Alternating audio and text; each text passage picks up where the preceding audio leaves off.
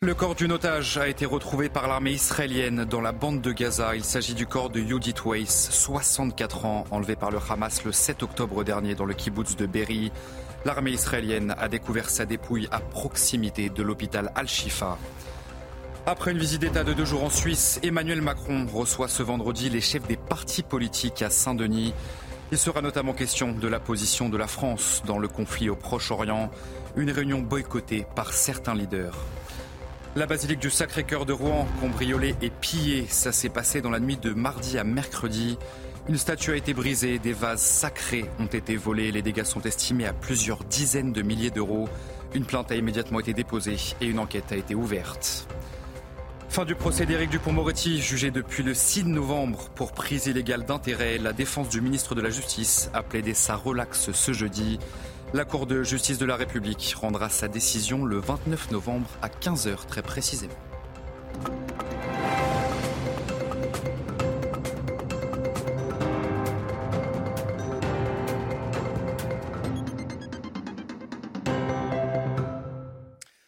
Bonsoir à tous, très heureux de vous retrouver sur CNews pour l'édition de la nuit, 41 jours après le début de la guerre au Proche-Orient. Le corps d'une otage enlevée par le Hamas a donc été retrouvé ce jeudi par l'armée israélienne. Enlevé au kibbutz de Berry le 7 octobre, le corps de cette femme a été découvert à proximité de l'hôpital Al-Shifa, considéré comme une base militaire du Hamas par l'armée israélienne. Sachez qu'environ 240 personnes détenues par les terroristes restent pour le moment introuvables. Le récit de Michael Dos Santos. Voici Yehudit Weiss, l'otage retrouvée morte par Tsahal aux abords de l'hôpital Al-Shifa. Cette femme avait été enlevée par les terroristes du Hamas dans le kibbutz de Berry le 7 octobre dernier. À proximité de son corps, des kalachnikovs et des lance-roquettes ont été saisis par l'armée israélienne. Plus tôt dans la journée, Tsahal avait retrouvé des images relatives aux otages dans des ordinateurs saisis à l'hôpital Al-Shifa. Les terroristes ont déserté les lieux.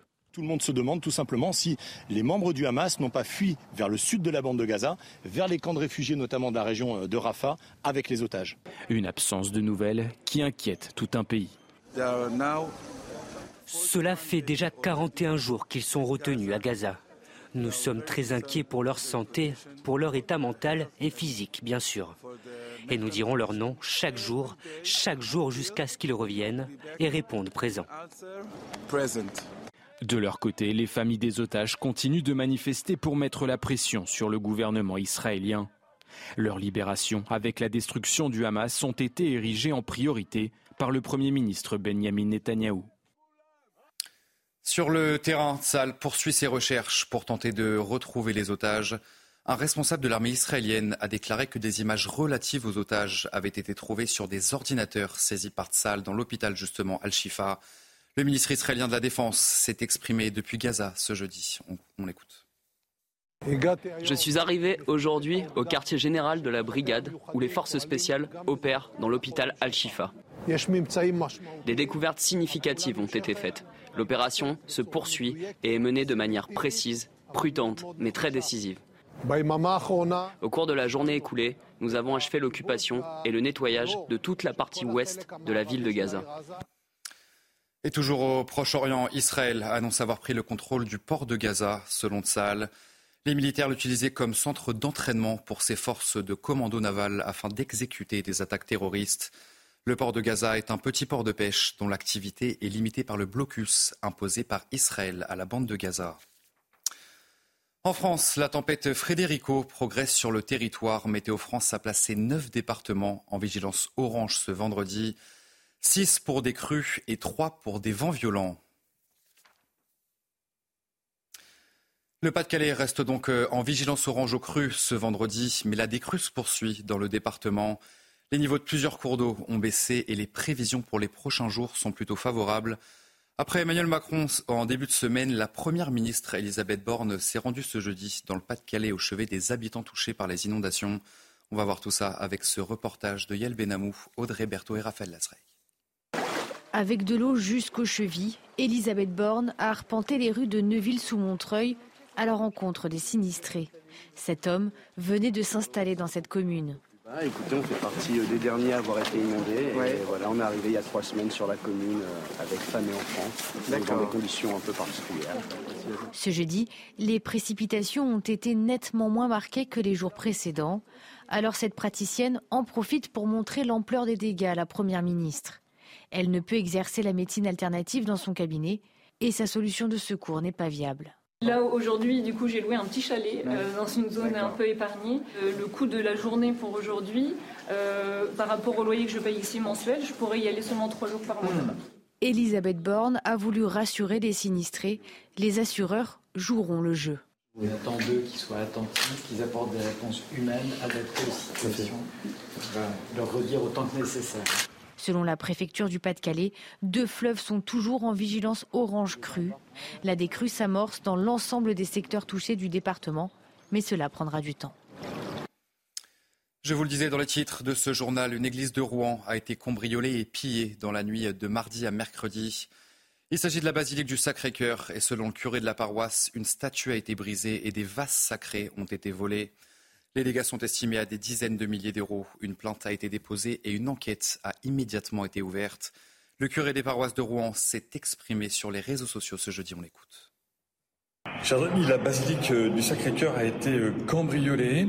Euh, son état est absolument épouvantable. Une statue a été cassée, des vases sacrés ont été volés, l'autel, le cœur est dans un état épouvantable, cassé par euh, chance ou grâce et providence, euh, le Saint-Sacrement n'a pas été volé, euh, mais tout cela est vraiment dans un état absolument épouvantable et dramatique. Je, je, vous invite, frères et sœurs, à prier pour nous, pour la paroisse. Un pillage qui a choqué les habitants forcément de la ville de Rouen et nous nous sommes rendus sur place ce jeudi. Je vous propose d'écouter ces quelques réactions recueillies par Charles Baget. Je ne suis pas chrétien, je ne suis pas croyant, je suis totalement athée. Pour autant, les patrimoines euh, des églises, c'est notre patrimoine occidental, c'est notre patrimoine religieux, et qu'on soit ou non croyant, il, faut protéger ce patrimoine. Ça m'a atteint, ça m'a touché, et il fallait que je vienne voir par mes propres yeux. C'est une église, mais c'est la maison de Dieu, elle appartient à tout le monde. Et euh, c'est censé être un, lieu de refuge pour les croyants ou même pour les personnes qui ne le sont pas mais qui souhaitent y rentrer. Et également euh, tout simplement pour les personnes euh, qui souhaitent visiter le lieu. Le fait de découvrir qu'on n'aura plus l'occasion de pouvoir voir ces vases, que tout a été vandalisé. Enfin, voler c'est une chose, mais détruire, je trouve ça scandaleux et offensant pour la religion. Et puis un tag islamophobe a été découvert sur les murs d'une mosquée de la ville de Lyon. Il s'agit de la mosquée de la Croix-Rousse qui se situe dans le premier arrondissement. L'islam est antisémite, c'est ce qui a été écrit sur les murs de ce lieu de culte. L'imam de la mosquée a annoncé vouloir porter plainte. Après une visite d'État de deux jours en Suisse, Emmanuel Macron reçoit ce vendredi les chefs des partis politiques à Saint-Denis. Tous ne seront pas présents. Certains ont décliné l'invitation du chef de l'État. Les précisions à Genève, en Suisse, de Florian Tardif du service politique. Retour aux affaires courantes pour Emmanuel Macron. Après une visite d'État de deux jours ici en Suisse, le président de la République va recevoir ce vendredi matin les principaux leaders des partis politiques euh, dans le cadre de ce que l'Élysée appelle les rencontres de Saint-Denis. Les principaux leaders, car tous ne seront pas présents, non, une partie d'entre eux a décidé de décliner l'invitation du chef de l'État pour des raisons différentes. Manuel Bompard, le coordinateur de la France Insoumise, Olivier Faure, le premier secrétaire du Parti Socialiste, ou encore plus récemment Éric Ciotti, le patron des Républicains, qui n'a pas apprécié le fait qu'Emmanuel Macron ne soit pas présent euh, dimanche dernier à la marche organisée pour la République et contre l'antisémitisme, des absences qualifiées d'indignes par le président de la République lors de son déplacement ici en Suisse. Il faut dire que les sujets qui seront abordés ne sont pas minces, situation au Proche-Orient ou encore réforme de nos institutions. Mais voilà, ça se fera en comité réduit. De quoi réjouir en revanche ceux qui seront bien euh, présents ce vendredi matin à Saint-Denis, à commencer euh, par Jordan Bardella qui compte bien utiliser euh, ce temps supplémentaire qui lui sera accordé pour défendre ses propositions concernant par exemple l'immigration au plus haut sommet de l'État. La Commission européenne renouvelle l'autorisation du glyphosate au sein de l'Union et ce pour une période de 10 ans. Un renouvellement de cet herbicide controversé soumis au vote des États membres qui n'a pas permis de dégager de majorité. Une erreur monumentale pour la Confédération paysanne qui regrette la position de la France qui s'est une nouvelle fois abstenue sur le sujet. C'est une condamnation jugée trop laxiste par les syndicats de police. En mai dernier, un mineur avait percuté un policier pendant un refus d'obtempérer au volant d'une voiture volée. Transporté à l'hôpital, le policier en, était ressorti avec un traumatisme crânien et des points de suture. Le prévenu a reconnu les faits et a été condamné à 35 heures de travaux d'intérêt général. Adrien Spiteri, Michael Dos Santos. À cause de la violence du choc, le fonctionnaire a des séquelles irréversibles, des lésions au cerveau qui engendrent des moments d'inattention et une immense fatigue. Pourtant, pour avoir percuté et traîné ce policier sur 25 mètres, le chauffard n'a écopé que de 35 heures de travaux d'intérêt général. Je croyais que c'était une blague au début euh, et que j'avais mal entendu euh, la sanction. Ça coûte pas cher euh, de renverser un policier, de pratiquement le tuer. Au volant du véhicule volé, le conducteur mineur au moment des faits met du temps à reconnaître son erreur. Au tribunal, il donne une version surprenante. Il disait qu'il ne s'était pas rendu compte qu'il y avait un policier juste là à côté de lui, qu'il ne s'était pas rendu compte que le policier était accroché à la voiture et que euh, finalement, lorsqu'il s'en rend compte, il freine et réaccélère en se disant que comme ça, le policier va pouvoir gentiment descendre euh, et lui continuer son chemin. Ce policier ne comprend pas cette décision de justice. Pour nous, c'est un dégoût. Alors quel message euh, cette juge a voulu envoyer à, ce jeune, à, l'ensemble des, gens qui étaient dans l'assistance à, l'ensemble de la population? La réinsertion du prévenu, rescolarisé et au comportement exemplaire depuis les faits, aurait joué en sa faveur. Le parquet a décidé de faire appel. La ville la plus cambriolée de France se trouve dans la Haute-Garonne il s'agit de la commune de Tournefeuille qui compte près de 32 000 habitants. L'année dernière, plus de 300 cambriolages ont été recensés dans cette ville et nous sommes allés à la rencontre d'un habitant de la ville qui a été cambriolé six fois. Le reportage sur place Signé Jean-Luc Thomas, regardez. Le 22 mai 2021, un cambriolage ultra-violent a failli coûter la vie aux propriétaires de cette maison. Les pompiers le transportent alors à l'hôpital avec un pronostic vital engagé. Trois grands gaillards sont arrivés en courant et m'ont sauté dessus. Nous nous sommes battus là. Ça a duré trois minutes. Coup de poing, coup de pied. Et le petit est passé derrière avec la barre de fer, m'a mis un coup sur la tête, un coup dans les jambes et ils m'ont fait tomber. Ils voulaient me casser les, les coudes, les jambes. Cet homme de 66 ans, joueur de rugby, se défend, se débat, donne des coups, en reçoit beaucoup. Affaibli, il se dit qu'il va mourir, il fait le mort. Ses agresseurs le traînent à l'intérieur. C'est que j'étais attaché, mains liées, jambes liées, attaché au fauteuil en sang. J'ai vécu trois quarts d'heure à le couteau comme ça, ou le couteau à la pointe dans l'œil, en, me disant on va t'arracher l'œil, on va t'arracher l'œil, les sous, les sous. Après une heure de torture, ses agresseurs partis, Jean-Marc se libère, appelle la police. Il a de très lourds traumatismes, plusieurs fractures, trois coups de couteau, des hématomes, des pieds à la tête. Qu'est-ce que vous voulez faire? Quand les gens ne vous respectent pas en tant que euh, propriété privée et qu'ils ne vous respectent pas en tant qu'humain, il ne reste pas grand-chose. Hein. Euh, donc je ne suis pas fataliste, non, non, je suis simplement lucide. Arrêté en Finlande en flagrant délit de vol, un des cambrioleurs y purge une peine de prison. La justice française a demandé son extradition. Fin du procès d'Éric Dupont-Moretti, jugé depuis le 6 novembre pour prise illégale d'intérêt. La défense du ministre de la Justice a plaidé sa relaxe ce jeudi. La Cour de justice de la République rendra sa décision le 29 novembre à 15h. Un an de prison avec sursis a été requis contre le garde des Sceaux ce mercredi. On va voir tout ça avec Noémie Schulz. Il est 14h quand Éric Dupont-Moretti se lève et s'avance à la barre. Comme dans tout procès, il peut prendre une dernière fois la parole. Je n'ai rien à ajouter, annonce-t-il d'une voix lasse. Lui qui, pendant les six journées et demie d'audience, a pourtant régulièrement demandé le micro. Ces deux avocats viennent de plaider pendant près de cinq heures. La pression est très forte. J'espère que vous saurez vous en dégager. Je vous demande de relaxer Éric Dupont-Moretti, un homme accusé à tort et qui souffre, car il n'est coupable de rien, a conclu maître Jacqueline Lafont, après avoir dénoncé le vide sidérale du dossier et des poursuites et un réquisitoire injuste. Avant elle, Rémi Laurin s'est efforcé de démonter la thèse de l'accusation selon laquelle le ministre s'est vengé de magistrats auxquels il avait été confronté quand il était encore avocat. La défense le sait, toute condamnation, même à une peine minime, entraînerait euh, la démission du ministre. Alors Jacqueline Lafont a demandé aux 15 juges, les trois magistrats professionnels, les 12 parlementaires, de ne pas se laisser forcer la main, de mettre de côté leurs sentiments pour le garde des Sceaux. Que vous l'aimiez ou ne l'aimiez pas, je vous demande juste de juger les faits et le droit dans cette affaire. La décision a été mise en délibéré. Elle sera rendue le mercredi 29 novembre. D'ici là, le prévenu du Pont Moretti redevient garde des Sceaux à temps plein. Londres promet un nouveau traité avec le Rwanda dans les prochains jours pour expulser les migrants arrivés illégalement au Royaume-Uni. Une promesse qui intervient au lendemain d'un sévère camouflet de la Cour suprême. Le gouvernement de Rishi Sunak s'efforce de sauver ce projet phare et hautement controversé de sa politique contre l'immigration illégale. Au pouvoir depuis cinq ans en Espagne, Pedro Sanchez a été reconduit à la tête de son pays par le Parlement. L'Espagne est profondément divisée après la décision du Premier ministre de concéder une loi d'amnistie aux indépendantistes catalans en échange de leur soutien. Après deux jours de débats parlementaires extrêmement tendus, Pedro Sanchez a donc obtenu la majorité. Corentin Brio et Aminata Tadeh. Une nouvelle nuit sous tension à Madrid. Les manifestations ont continué tout autour du Parlement européen. Ce que je demande, c'est le respect des citoyens espagnols, le respect de nos droits, parce que nous sommes ici pour exiger nos droits. Et le premier, c'est l'Espagne.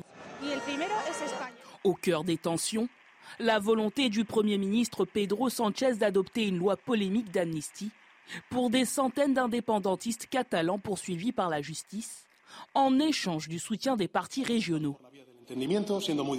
Nous avons fait passer la négociation avant l'imposition. Nous avons fait passer les retrouvailles avant la vengeance. Bref, l'unité avant la fracture. Alors qu'il y avait auparavant une rupture de la Constitution dans certains territoires, ces cinq dernières années, la Constitution espagnole a été respectée dans chacun des territoires de notre pays. Confronté à un vote de confiance, Pedro Sanchez a obtenu la majorité devant le Parlement. Il va pouvoir former un nouveau gouvernement après les élections législatives où il était arrivé deuxième en juillet dernier.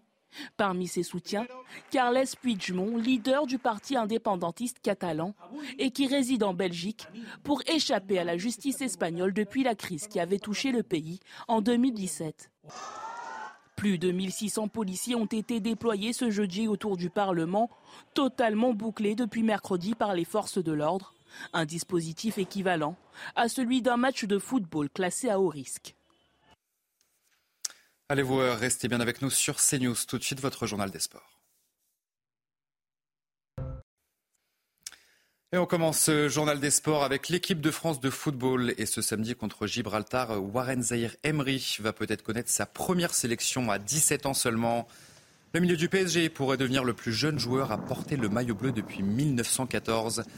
Trajectoire d'un jeune homme pressé, raconté par Étienne Coudray cette nuit.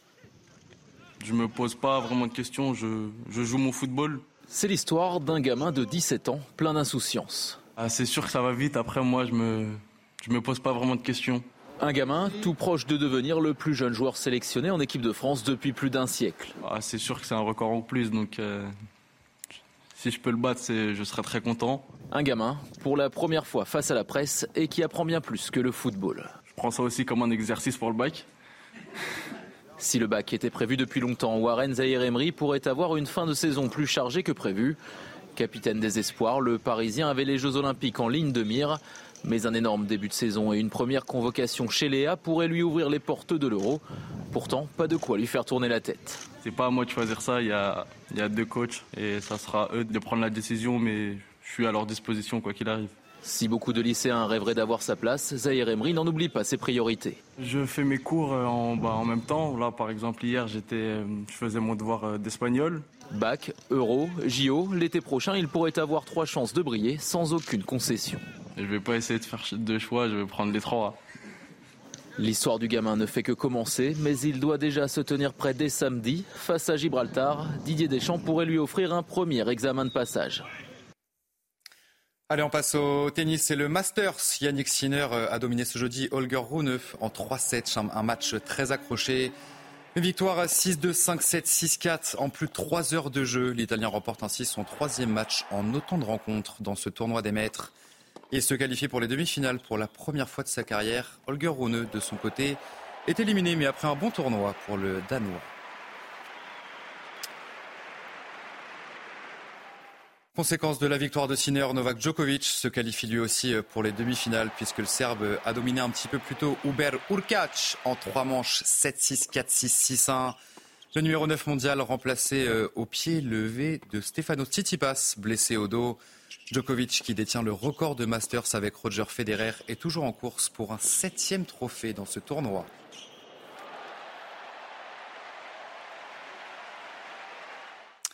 Et on termine ce journal des sports avec un mot de Formule 1. Après 41 ans d'absence, le paddock revient à Las Vegas ce week-end. Un circuit en pleine ville qui passe par la célèbre Strip et ses casinos. Un rendez-vous exceptionnel qui sera bien sûr à suivre sur Canal+. Et ça vous est présenté par Solange Tricot.